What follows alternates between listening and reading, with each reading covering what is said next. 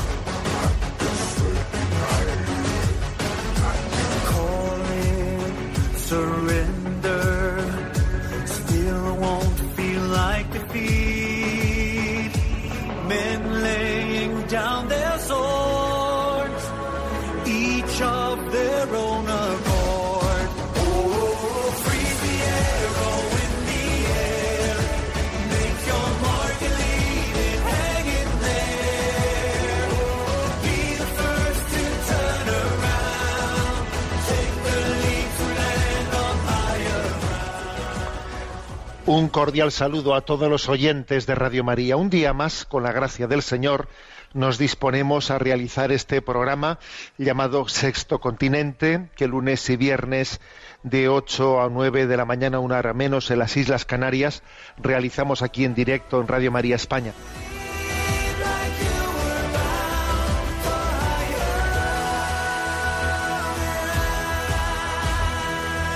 A donde el corazón se inclina, el pie camina. Este era el texto eh, de un meme realizado por Catholic Link que esta semana he compartido en redes sociales, haciendo de él una oportunidad para reflexionar sobre cuáles son los dónde está el centro de gravedad de nuestra vida. Y la reflexión eh, que yo he extraído ¿no? de, ese, eh, de esa imagen de un corazón, una zapatilla, y ese texto, a donde el corazón se inclina, el pie camina. El texto de reflexión es, es lo siguiente, ¿no? Por este orden, por este orden, eres, somos, eres lo que amas, eres lo que haces, eres lo que hablas a veces se dice, ¿no? Pues a ver, ¿qué, ¿qué, es lo que más caracteriza tu identidad? ¿Qué es en lo que se juega tu ser? Sobre todo en lo que amas. Eres lo que amas. En segundo lugar, eres lo que haces. Y en tercer lugar, e-, eres lo que hablas. Creo que este orden es muy, muy claro, muy claro. ¿eh? San Ignacio de Loyola dice que se demuestra más, ¿no? El amor en, la, en las obras que en las palabras. Por eso, por eso está claro que el eres lo que haces tiene que estar antes que eres lo que hablas. Pero claro, también las palabras que dices te comprometen, ¿eh? Las palabras acaban configurando tu vida. Pero sobre todo y ante todo lo más determinante es dónde está tu corazón. Porque donde está tu corazón, ahí está tu tesoro. Por lo tanto, repito, eres lo que amas, en primer lugar. Segundo, eres lo que haces, porque las acciones de tu vida la van configurando. Y en tercer lugar, eres lo que hablas. Porque tus palabras no son huecas, no, tus palabras están expresando tu vida. Y si esto es así, eres lo que amas, eres lo que haces, eres lo que hables, eres lo que hablas. Por ello, en consecuencia, tenemos que amar a Dios sobre todas las cosas. Porque si eres lo que amas, acabas siendo uno con Dios, te acabas divinizando. Y si eres lo que haces, es muy importante que cumplan los mandamientos de la ley de Dios y que vivas en la coherencia con lo que Dios inspira en tu conciencia. Y si eres lo que hablas, será muy importante que sintonices tu lengua con tu mente y con tu corazón. Así pues, eh, que nos sirva esta, eh, esta reflexión, ¿no? Como punto de arranque en nuestro programa. A donde va el corazón se inclina el pie. Y donde está tu corazón está tu tesoro. Allí es donde está Dios. Sexto Continente es un programa que tiene interacción con los oyentes que son usuarios en redes sociales, en Instagram y en Twitter a través de la cuenta arroba obispo munilla, con los que tienen, eh, son usuarios de Facebook a través del muro que lleva mi nombre personal de José Ignacio Munilla. Recuerdo, como siempre lo hago, que hay una página web multimedia www.enticonfio.org en la que tenéis entrelazados por los materiales que vamos generando. Bien, en el eh, día de hoy quiero comentar tres noticias, tres noticias acontecidas la semana pasada que creo que nos pueden ayudar mucho a reflexionar ¿no? y a tomar el pulso al tiempo que vivimos, ¿eh? a discernir, a ser capaz de tener una visión crítica y al mismo tiempo esperanzada de nuestro tiempo. Bueno, eh, la primera, envié a redes sociales eh, la semana pasada también un, pues un mensaje con el eh, a propósito de una noticia muy preocupante que se ha hecho pública en Estados Unidos sobre la incidencia que esta epidemia del COVID ha tenido está teniendo en la salud mental de los norteamericanos. Y la verdad es que los datos son verdaderamente desgarradores. ¿eh? Aunque dicen quienes han hecho esta encuesta que eran unos datos eh, esperados, ¿no? Pero quizás no hasta el nivel, al nivel de lo que se ha, se ha sido capaz de percibir, ¿no? Por ejemplo, por ejemplo, ¿no? Entre los encuestados, el 10,7% dice haber considerado seriamente el suicidio en el último mes.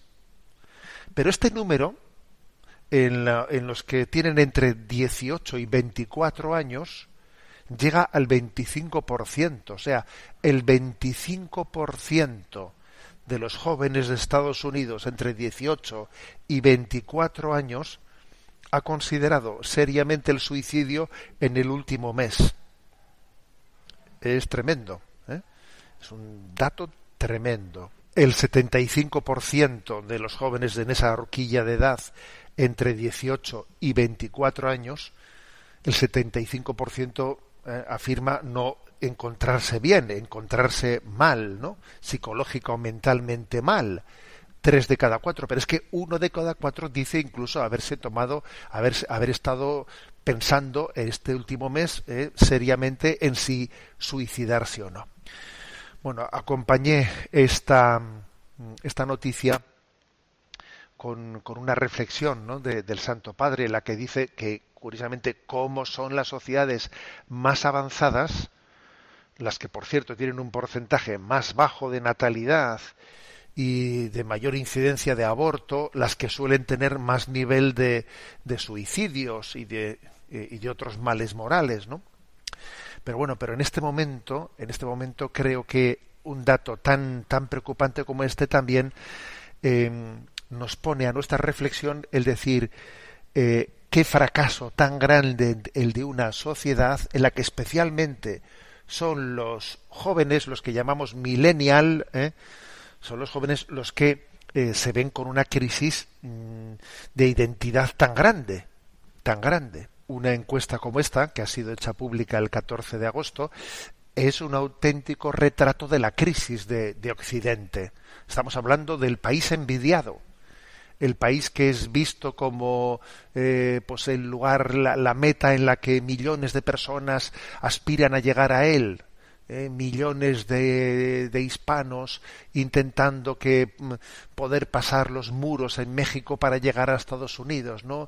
Es el Dorado, es la Meca, es eh, fíjate, el país soñado, ¿no?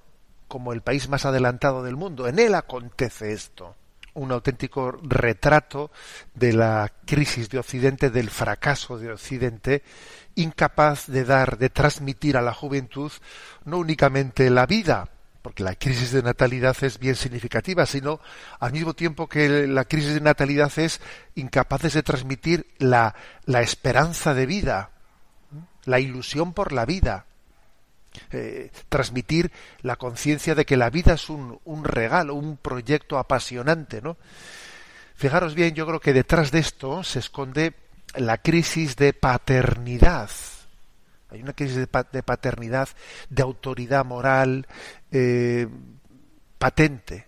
Todo joven necesita un referente, necesita una paternidad, una, referencia moral, y existe una orfandad moral. El gran problema es que los, los, que llamamos millennial, las nuevas generaciones, tienen una gran orfandad moral. Es una crisis de paternidad.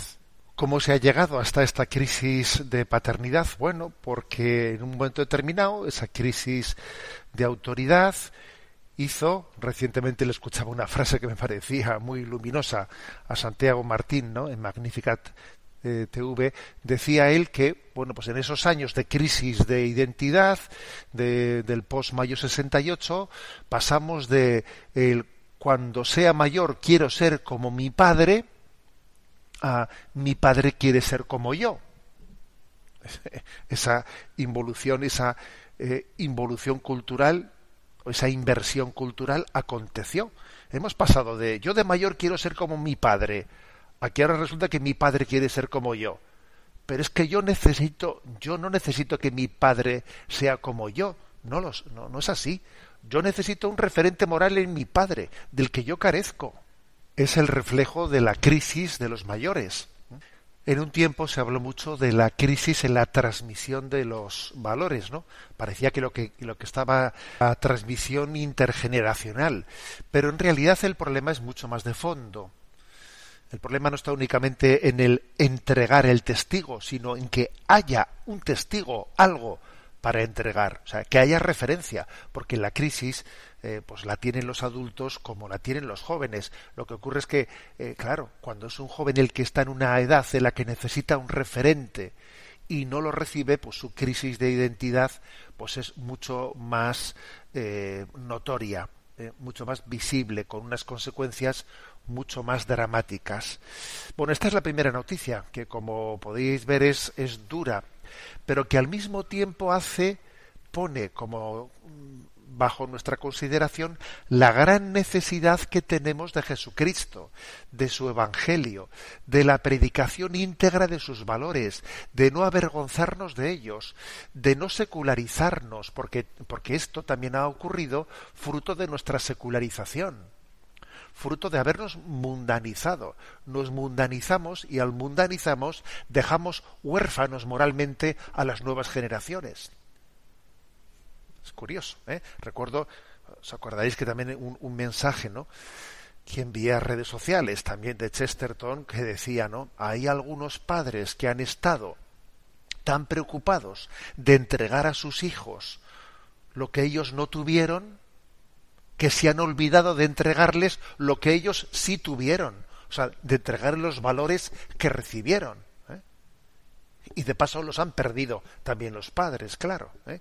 Bueno, esta es una llamada, por lo tanto, a redescubrir, a redescubrir el tesoro cristiano y a no avergonzarnos de él, a no mundanizarlo, a no secularizarlo.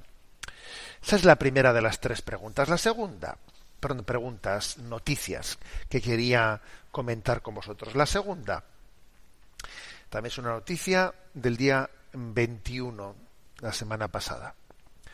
Bayer, esta empresa farmacéutica, ha anunciado esta semana que va a pagar 1.600 millones de euros en demanda por daños provocados por anticonceptivos. ¿eh? Es curioso y además no es la primera vez que esto se hace público, porque en 2014 también pagó cerca de 2.000 millones de dólares por daños causados en, otros, en otro tipo de métodos anticonceptivos orales de las pastillas, ¿no? O sea, ahora se ha producido a costa de un tipo, bueno, pues un tipo de, de anticonceptivo que es un, un dispositivo que se, que se conecta en las trompas de falopio y que por ende lo que hace es que los óvulos no lleguen al útero y que se ha demostrado que tiene montones de lesiones y problemas y ha habido 39.000 reclamaciones presentadas ¿no? en Estados Unidos, Bayer ha tenido que, con sus abogados, ponerse en contacto con esas familias y les va a dar una indemnización de 1.600 millones. Y como digo, se suman a los 2.000 anteriores, ya son 3.600 millones de indemnizaciones.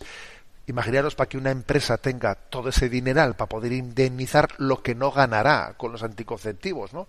Bueno, entonces, he aquí otro retrato otro, otro retrato de una sociedad que se cierra a la transmisión de la vida, que se medica contra la fertilidad, como si la fertilidad fuese una enfermedad contra la que uno tiene que medicarse, como si fuese un tumor ¿eh? ante el cual yo tengo que...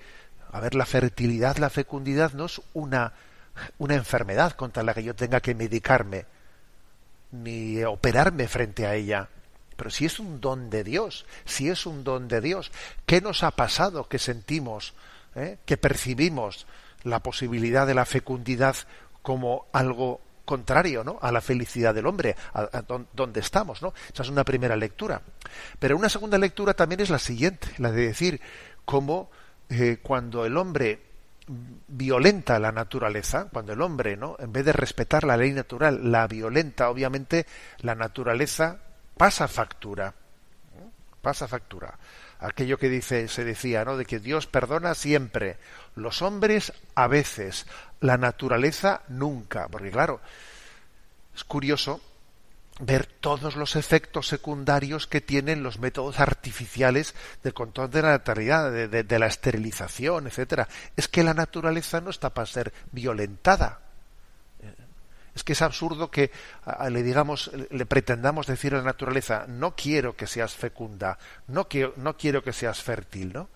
Y luego, sin embargo, cuando estamos ya fuera de tiempo, pretendemos entonces, pues, tener fertilidad artificialmente en un laboratorio, porque en nuestros tiempos de fertilidad intentamos impedir la fertilidad, ¿no?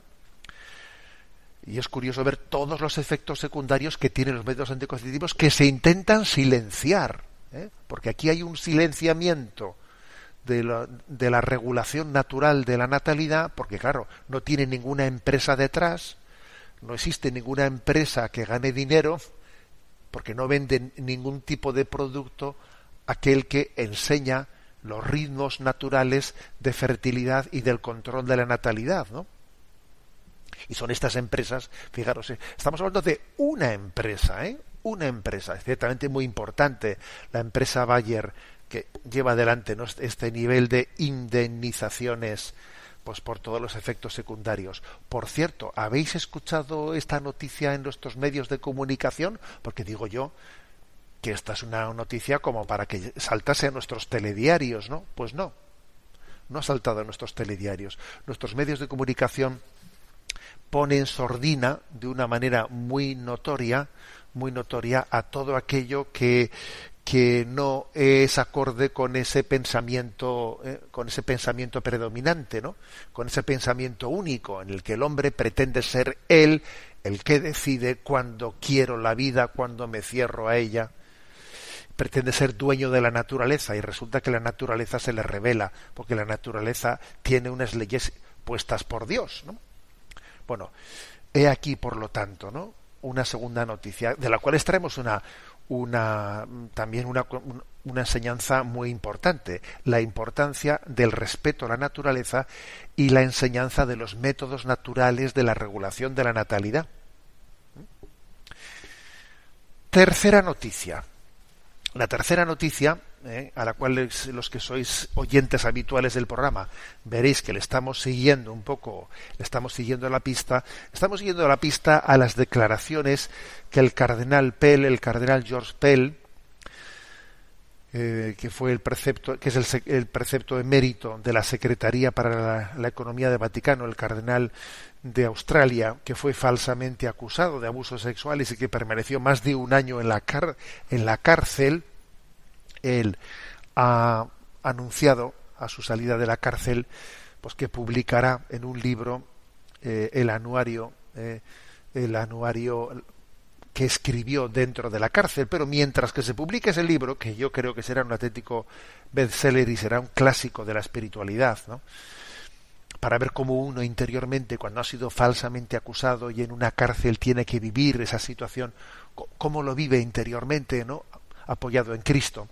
Pero vamos también eh, estando atentos a entrevistas, etcétera, en las que él hace algún adelanto, ¿no? Bueno, y en concreto esta semana pasada, pues brindó una entrevista en vivo, ¿eh? pues en el contexto de la décima conferencia anual de un instituto, ¿no? Un instituto llamado NAPA. ¿eh? Entre las perlas, ¿no? Que ha compartido en ese testimonio, yo destacaría tres cosas. Una primera, la diferenciación entre optimismo y esperanza. Él dice que él no vivió esa etapa, esos trece meses en la prisión con optimismo. No, dice yo ahora mismo tampoco soy optimista. Dice yo lo que tengo es esperanza, ¿no? Y la esperanza cristiana es otra cosa, se, se diferencia del optimismo, ¿no? Sobre todo porque el optimismo eh, tiene, está fundado pues en el cálculo de estrategia propio, mientras que la esperanza está fundada en la conciencia de que Dios lleva las cosas, eh, hay una providencia que las dirige, a Dios no se le escapa nada de la mano, aunque parezca lo contrario, porque obviamente cuando él estaba en la cárcel le podía haber parecido lo contrario, que a Dios se le escapaban las cosas de la mano, ¿no? Bueno, esta es una primera cuestión importante. La segunda que me parece, ¿no? digna de destacar. La segunda es el concepto cristiano de sufrimiento redentor, ¿eh?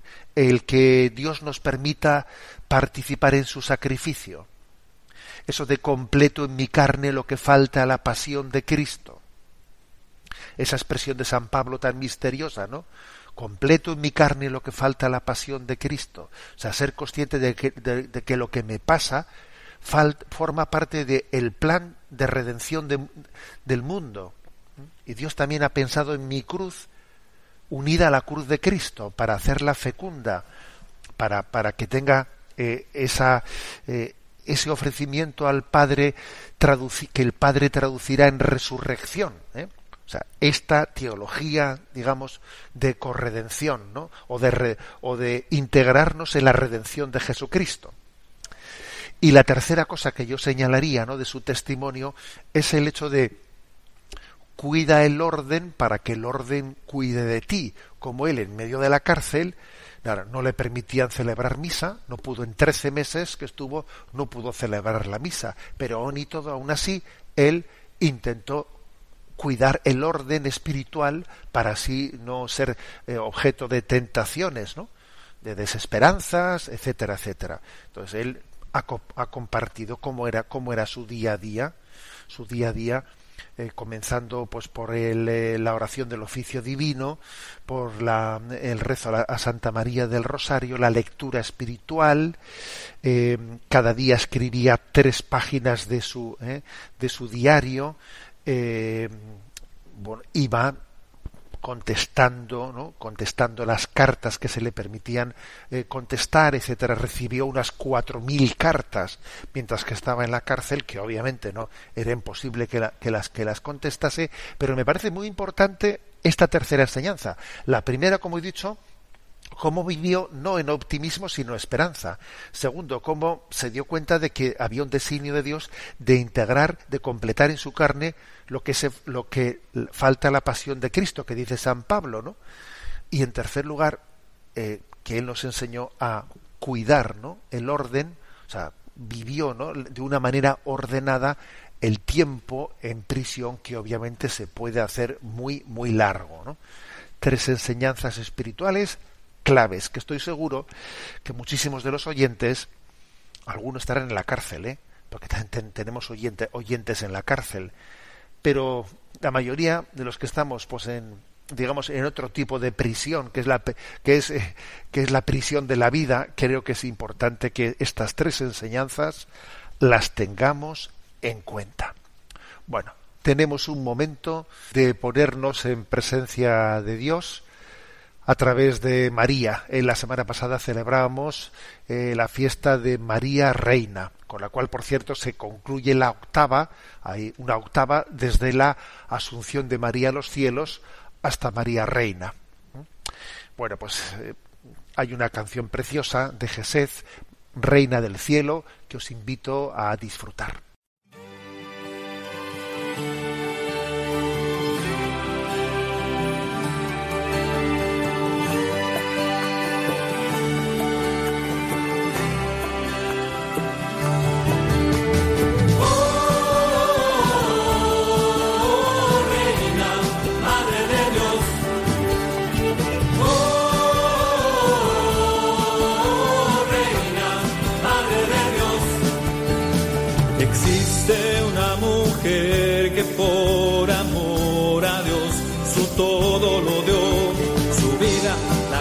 En silencio como sierva, como hija y como esclava del cielo. Existe un corazón el cual se convirtió en la cuna de un sol.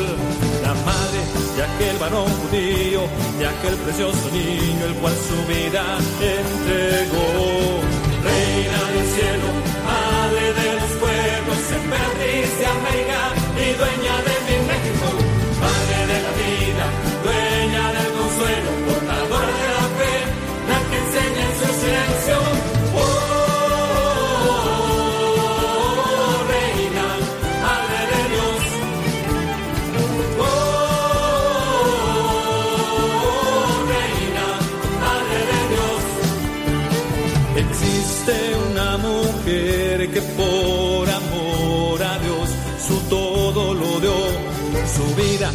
entregó en silencio como sierva, como hija y como esclava del cielo. Existe un corazón el cual se convirtió en la cuna del sol, la madre de aquel varón judío, de aquel precioso niño el cual su vida entregó. Reina del cielo, madre de los pueblos, emperatriz de América y dueña de mi México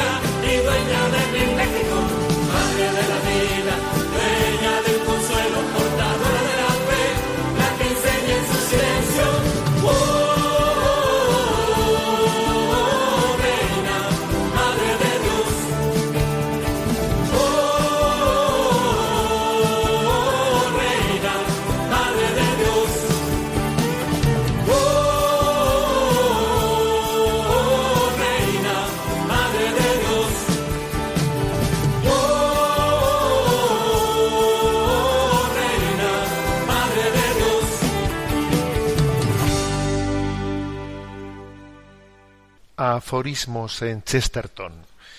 Vamos hoy a abordar el término combates.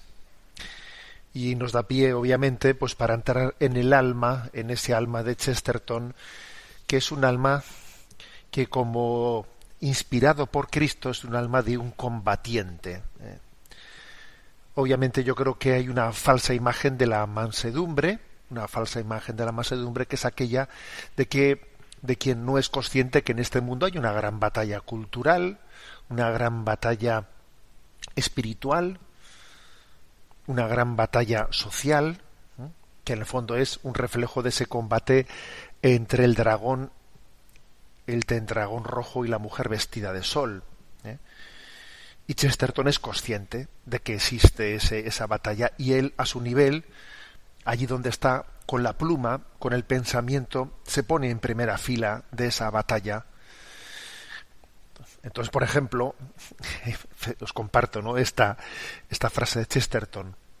Si no piensas que la humanidad es una sagrada hermandad donde todos debemos ser salvados, entonces no lo digas. Pero si lo dices, entonces debes de estar preparado para salvarla de tiburones y de tigres, de monstruos o de microbios. Me hace gracia esto de los microbios, ¿no? Que parece que está dicho para nuestro tiempo. Pero bueno, la frase de Chesterton podríamos decir a nuestro tiempo. A ver, si tú crees en los ideales, a ver, pues si, si, si, no crees no lo digas, pero si crees en los ideales, prepárate para la batalla, porque va a haber una gran batalla para defender esos, esos ideales, ¿no? Y añade Chesterton, algunos creemos que la autodefensa es algo defendible y que combatir por la justicia es justo. Es que, claro, lo peor que se puede hacer es decir que creo en una verdad, que creo en unos valores y no traducir eso a un combate. Las cosas, eh, el reino de Dios sufre violencia, dice el Evangelio. Y si yo en teoría creo en unos valores, pero si después eso no se traduce en que yo mm, doy mi vida por ellos y no me es igual una cosa que otra, todo no es igual. Por lo tanto, tiene que haber una batalla, ¿no? Creo que eso de la autodefensa es algo defendible y combatir por la justicia es justo, como dice Chesterton, ¿no? Sin que nos tenga que asustar el que a veces también exista una riña, un, contraste fuerte. Obviamente hay que saber guardar las, las formas, ¿no? Pero dice Chesterton, hay ocasiones en las que nada, sino una riña, puede evitar una pelea. A ver, eh, la Sagrada Escritura reprocha a los profetas que no hablan y, no reprenden. Dice perros mudos. Fíjate, ¿eh? perros mudos. Un perro tiene que saber ladrar. Un perro tiene que saber, ¿no? Avisar de la existencia del, del peligro. Por lo tanto, dice, a veces una riña puede evitar una pelea. La, la dialéctica, la dialéctica bien utilizada al servicio de la verdad, no ser un peleón por ser un peleón, porque también a veces esto ocurre, ¿no? Que hay personas que lo que les gusta es la polémica. La polémica, ¿no? ¿De qué se habla que me opongo? No, no se trata de la polémica por la polémica, ¿no? Sino de nuestra, nuestros dones, nuestros talentos al servicio de la verdad, ¿eh? al servicio del bien común. Entonces, añade Chesterton, ante una pelea no tenemos que ser imparciales, sino más bien tener simpatía por la parcialidad de cada uno. Es curiosa esta expresión, ¿eh? Ante una pelea no tenemos que ser imparciales, sino más bien tener simpatía por la parcialidad de cada uno. ¿Qué significa esto? Por la parte de verdad que tiene cada uno. A ver, tú procura tener simpatía hacia todo lo que haya de verdad en uno y en otro. No, no te metas en la, en la pelea por visceralidad, porque este es de los míos o no es de los míos. Cuidado con que nuestra batalla sea visceral. Es de los míos, luego se lo consiento todo. No es de los míos, luego no le paso ni una. Así no vamos a ningún lado. Tenemos que meternos en la batalla, pero para defender la verdad. ¿eh? Y la verdad es la verdad pues la diga, eh, la, diga mi amigo o mi enemigo. ¿eh? Repito esta expresión ¿eh? de Chesterton. Ante una pelea no tenemos que ser imparciales, sino más bien tener simpatía por la parcialidad de cada uno, o sea, entendido por la parte de verdad que tenga, que tenga cada uno, ¿no? Pero la clave está, mira, que sea como escritor, sea como sacerdote, sea como padre de familia, eh, como policía, como servidor del orden, cada uno está en una parte distinta, ¿no? Dios, cada uno tenemos que florecer donde Dios nos ha sembrado en esta batalla, porque la vida es un combate, la vida es una batalla. Y entonces añade, eh, añade lo siguiente. Al final no nos importará si escribimos bien o mal, si luchamos con cañas o con lanzas. Solo nos importará y muchísimo en qué bando luchamos. O sea, si, si luchamos al servicio de la verdad.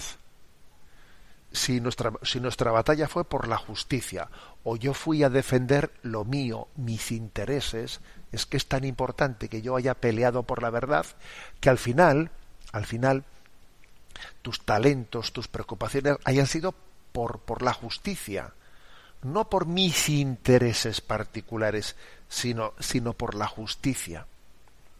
Y si esto es así, fijaros bien, si esto es así, dice Chesterton lo siguiente, se puede decir que uno combate en nombre de Dios cuando lo hace en nombre de la imagen de Dios que es el hombre.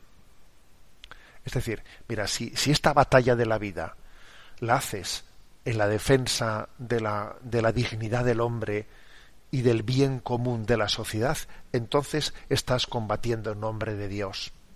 ¿Eh? Porque repito la frase de Chesterton, se puede decir que uno combate en nombre de Dios cuando lo hace en nombre de la imagen de Dios, que es el hombre en la medida en que defendamos la dignidad del ser humano, especialmente el más débil, el excluido, y en la medida que defendamos la ley natural y el bien común, entonces estamos combatiendo en nombre en nombre de Dios. Y tenemos ahora nuestro espacio reservado para, la, para los oyentes, para la participación de los oyentes. Sabéis que hay un correo electrónico que es sextocontinente arroba al que podéis hacer llegar vuestras preguntas, aportaciones. ¿eh? Lo repito, sextocontinente arroba A Yolanda, que está en la emisora, le vamos a pedir que nos presente las preguntas seleccionadas esta, esta semana. Buenos días, Yolanda. Adelante. Muy buenos días, monseñor. Laureano de Salamanca nos plantea. Leyendo el catecismo veo una contradicción a mi modo de entender, ya que Jesucristo dijo no matarás, y sin embargo no se condena la pena de muerte de manera inequívoca. Comprendo que si el delito cometido por alguien es muy grave se pueda aplicar la pena de cadena perpetua revisable. Le agradecería una aclaración al respecto. Bien, con respecto a la pregunta que hace Laureano, ¿eh? habría que, matizar dos o tres cosas. La primera, eh, que existe el derecho a la legítima defensa. ¿eh? En virtud de eso, en virtud de que existe un derecho a la legítima defensa frente a un injusto agresor, y que a veces puede ocurrir que la única forma posible de poder ejercer la legítima defensa sea la de tener que acabar con la vida del injusto agresor, tal cosa es posible, es posible, imaginémonos pues un terrorista, ¿no? que está atacando de una manera cuya única forma de defenderme yo ante el ataque terrorista, pues sea, imaginémonos pues utilizando un arma de fuego ¿eh? que acaba con su vida, este principio forma parte también de, la moral, ¿no? A veces uno tiene derecho y a veces incluso deber de legítima defensa cuando, eh, por ejemplo, está defendiendo su familia, ¿no? Bueno, en virtud de esto, la moral católica siempre ha dicho que es intrínsecamente malo matar la vida de una persona inocente. ¿Mm? Y se hace este matiz de una persona inocente. ¿Por qué se hace ese matiz de una persona inocente? Porque en el caso de que hubiese un injusto agresor que no pudiese ser, ante el cual no, puedo, no tengo otra forma de defenderme que la de quitarle la vida, estaría moralmente legitimado. ¿Mm? Bueno, por lo tanto, este matiz primero vaya por delante, ¿no? Eh, el tema de la pena de muerte, de la, de la aplicación de la pena de muerte, eh, tradicionalmente ha sido, ha sido reflexionado dentro de este contexto de la legítima defensa, pero ejercida no por parte de un individuo, sino por parte del Estado mismo. El Estado mismo eh, recurriría a la pena de muerte como una forma de legítima defensa frente a los pues, frente a los ataques al bien común, ¿no? Bueno, entonces, mm, ¿qué ocurre? Pues que, a ver, en un contexto histórico determinado es posible, es posible que un Estado no tuviese otra forma de legítima defensa que recurrir a pues a, a la pena de muerte. Pero a ver, eso es un contexto histórico que desde luego está muy lejos y muy distante, muy distante del nuestro. Eh, entonces, por eso hay que decir dos cosas. Que primero, en la, en, la versión del Catecismo de la Iglesia Católica hasta hace dos años, en, en el punto 2267 se decía, si los medios incruentos bastan para defender las vidas humanas contra el agresor y para proteger de él el orden público y la seguridad de las personas, en tal caso la autoridad se limitará a emplear sólo esos medios. Como diciendo, ojo con aplicar pena de muerte si yo tengo otras formas de poder defender eso, ¿no? Porque ellos corresponden mejor a las condiciones concretas del bien común y son más conformes con la dignidad de la persona humana. O sea, ya la versión del catecismo mm, que ha estado vigente hasta el año 2018 decía esto. ¿eh? Pero es que además el Papa Francisco hizo ¿eh? una una renovación, una nueva redacción de este punto 2267 del catecismo y la nueva redacción que está en vigor ¿eh?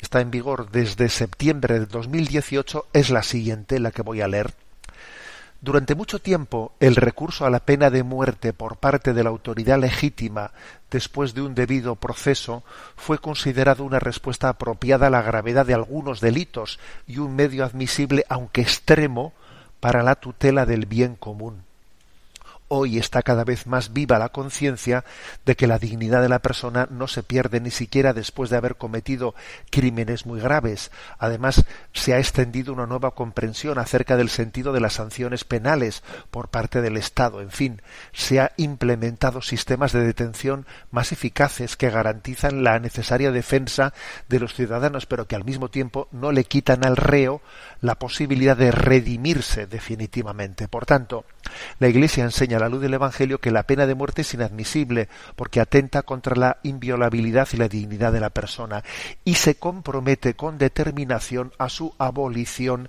en todo el mundo. O sea que, como veis, esta nueva redacción mm, del punto 2267 del Catecismo sobre la pena de muerte deja más claro lo que ya decía, ¿eh? ojo, lo que ya decía el punto anterior. Es que, que, que es obvio que en nuestro contexto existen otros medios para recurrir a esa legítima defensa sin tener que eh, pues recurrir a algo que impide a una persona redimirse, porque si a una persona le, condenas a muerte, su capacidad de redención y de cambio de vida se limita únicamente a arrepentirse eh, justo el momento antes de, ser ejecutada, pero no le das el tiempo que quizás Dios quiere tener con esa persona para que evolucione y se, y se arrepienta. Este es el, este es el matiz, por lo tanto. ¿eh? En cualquier caso, ¿eh? fijaros que el principio de la legítima defensa ¿eh? forma parte también de la, de la moral católica, porque es que aparte de la pena de muerte está la legítima defensa de, un, de una persona concreta que se defiende ¿no? como sujeto ante un agresor, y también recordad que, por ejemplo, que cuando Jesús está delante de Pilato, ¿no? Y Pilato le dice a Jesús, ¿no sabes que yo tengo poder para quitarte la vida, para retenerte la vida? Dice Jesús, tú no tendrías ningún poder sobre mí si no te hubiese sido dado de lo alto. Es decir, que Jesús no es que le niegue a Pilato que él pueda tener un poder, ¿eh? un poder sobre la vida y sobre la muerte, sino que, ojo, lo que le está lo que lo que le está recordando es que ese poder que una autoridad tiene le ha venido de Dios y por lo tanto tiene que ejercerlo conforme no conforme a, esa ley divina y esa ley natural ¿eh?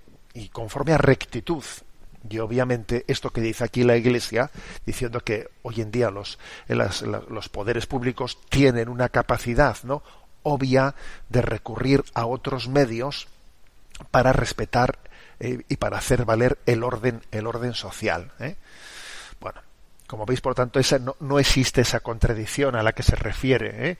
a la que se refiere el oyente, pero es un, es un asunto en el que todos estos matices que he dicho hay que hacerlos, es necesario realizarlos. Adelante con la siguiente pregunta. Un oyente cuya identidad preservamos nos comparte.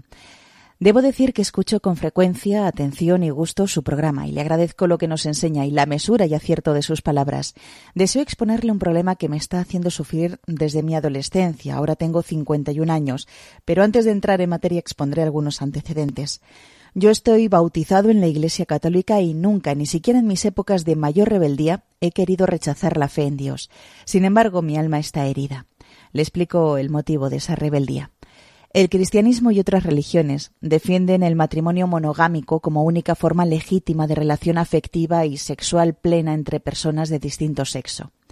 Sin embargo, a quienes defienden una exclusividad afectiva y sexual, yo les pregunto, ¿han pensado ustedes en el dolor del excluido? Estimado Monseñor, yo he conocido ese dolor demasiadas veces.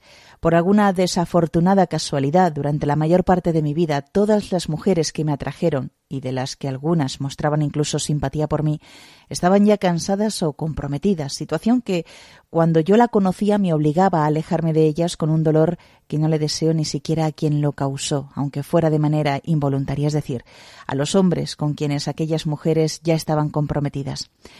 Yo no puedo hablar bien de semejante sistema que me ha impedido ser feliz durante la mayor parte de mi vida.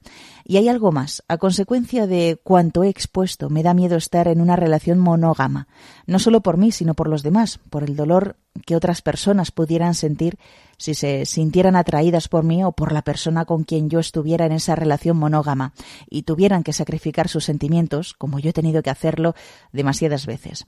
Yo sé lo que eso duele, lo sé demasiado bien y lo que no quieras para ti no lo hagas a los demás. Cuando salía con las chicas que mencioné antes, no me sentía cómodo por este motivo. Como he dicho antes, yo no construyo mi felicidad sobre la desgracia ajena. Monseñor, yo lo lamento, si las conclusiones a las que llego no son admisibles desde el punto de vista cristiano, pero tengo que decir la verdad. Pido a Dios que Él me ayude y que yo sea capaz de aprovechar su ayuda. Agradezco de antemano su respuesta y le envío mi saludo cordial. Bueno, voy a comenzar por reconocer que, la pregunta del oyente me ha sorprendido porque es una pregunta que no había escuchado, ¿no? No había escuchado hasta ahora.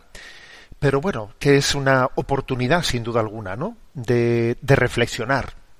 Ojalá, ¿no? Yo pueda ayudarle al oyente que ha formulado esta pregunta, pero creo que nos ayuda a todos a la reflexión. Vamos a ver, eso de que uno entienda que la monogamia, que la monogamia eh, causa dolor y sufrimiento, porque claro, si alguien se enamora de una mujer que ya está casada, como está comprometida, pues entonces eso es un, está condenado a un sufrimiento. A ver, eso es una, una manera de, de ver las cosas, de ver las cosas, creo que que creo que es muy limitada, ¿eh? muy limitada. ¿eh? Para empezar, yo comenzaría por hacer una, una reflexión. Eh, es que imaginémonos lo que es el sufrimiento de la poligamia. El sufrimiento de la poligamia.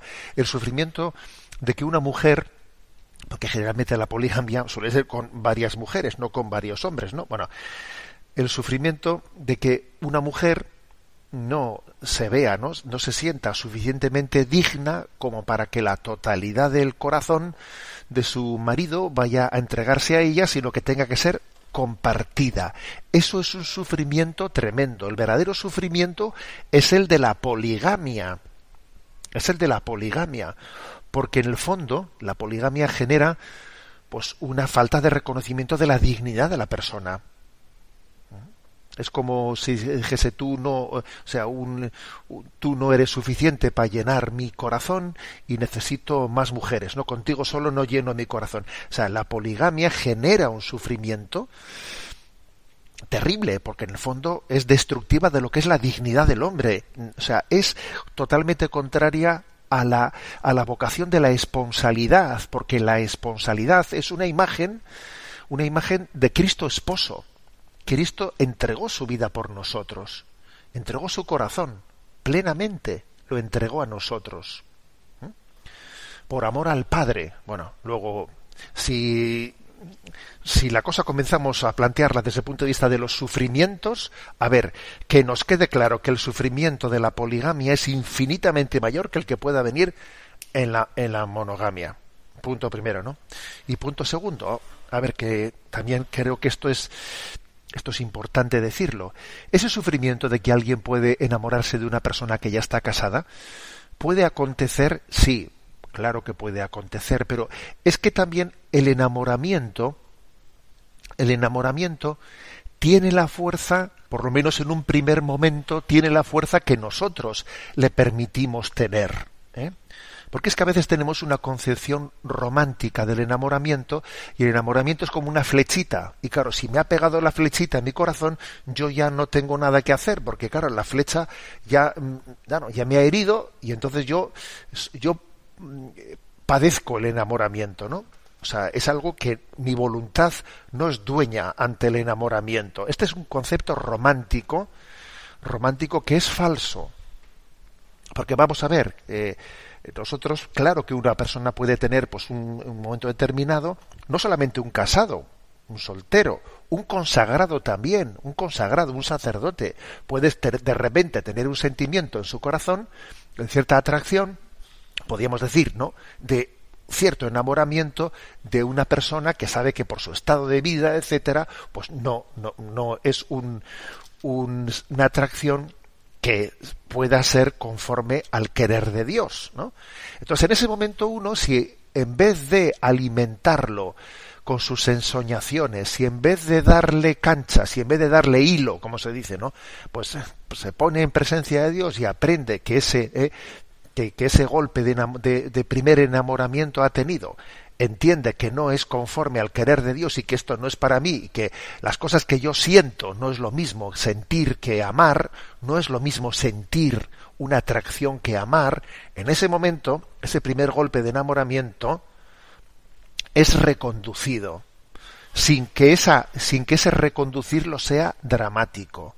Lo malo es que si ese primer golpe de enamoramiento le damos pábulo, lo alimentamos en nuestra, en nuestra imaginación, si le damos cancha y venga y a, y a, pensar y a imaginar y a hacerme castillos en el aire, claro, estoy permitiendo que mi corazón se enganche, se enganche en un enamoramiento que yo desde el primer momento ya he visto que no es de Dios, porque esa persona está casada, o porque yo soy consagrado, o por lo que sea, ¿eh? y entonces, claro, esto, pero ese sufrimiento lo estoy generando yo, lo estoy generando yo porque estoy permitiendo a mis afectos que vayan más allá de lo que, de lo que debía de haber permitido desde el primer momento. ¿Mm? Entonces, también, es decir, somos también responsables, entre comillas, de nuestro, de nuestro enamoramiento. Somos responsables de él en buena medida. Ya sé que lo que estoy diciendo es, vamos, mm, totalmente contrario a la imagen romántica del amor. Decir que somos responsables también de nuestro enamoramiento, madre mía, menuda frase, me podían crucificar por decirla, ¿no? En muchos lugares. Pero es verdad, es que de lo contrario, no sé, tenemos una antropología que es irracional, que es irracional. Claro que podemos sentir un primer impulso de enamoramiento, pero eso no es, no es lo mismo que amor tenemos que saberlo reconducir, discernir, replantear, ponerlo en presencia de Dios, ¿no? Bueno, esto, esto por lo tanto es muy importante, ¿eh? Por eso yo creo que yo creo que volviendo un poco a la pregunta del oyente, a mí me parece que esa sensación que tiene el oyente, no me parece no, ¿eh? bueno, esa sensación que tiene el oyente que él se da cuenta que es contraria, ¿eh? que es contraria, pues a, a la fe, a la fe no solamente la fe cristiana, ¿eh? sino que también, gracias a Dios, hay más religiones que también hablan de la monogamia. ¿eh? Bueno, pues esa sensación de que, de que ese principio de ley natural es básico, ¿no? Y que a él, sin embargo, le, le, ha hecho, le ha hecho sufrir mucho. ¿Por qué le ha acontecido eso? Pues posiblemente, claro, yo no conozco su vida en concreto, ¿no? Pero me atrevería a decir que tiene que que tiene que reflexionar, que tiene que hacer un acto de, de, de examen de conciencia, porque posiblemente esté respirando por sus heridas. A veces respiramos por nuestras heridas. Y claro, las heridas no, no deben no son pulmones. Cuando uno ha tenido una serie de heridas afectivas y ahora respira por sus heridas, mal asunto. Las heridas no son pulmones. No debemos de permitir respirar por las heridas si hemos tenido una serie de, eh, pues de enamoramientos que me hicieron sufrir y tal, tal, ahora yo teorizar sobre lo que debe de ser el matrimonio partiendo de aquellas heridas que tuve, mal asunto. Eso se llama respirar por las heridas.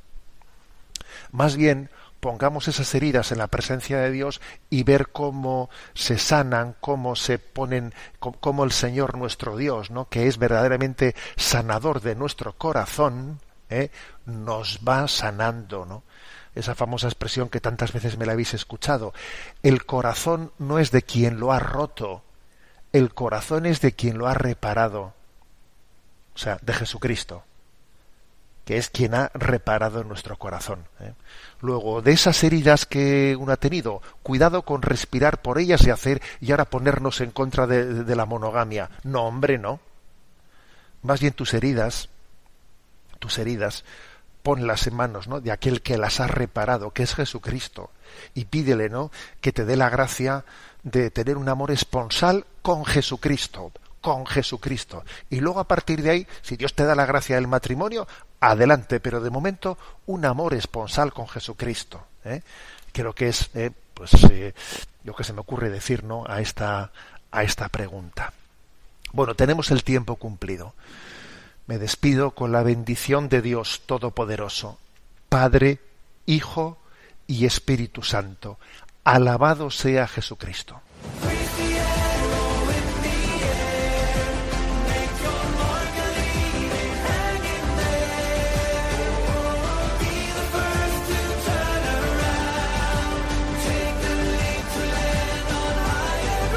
Y así finaliza en Radio María, Sexto Continente, un programa dirigido por el obispo de San Sebastián, Monseñor José Ignacio Monilla.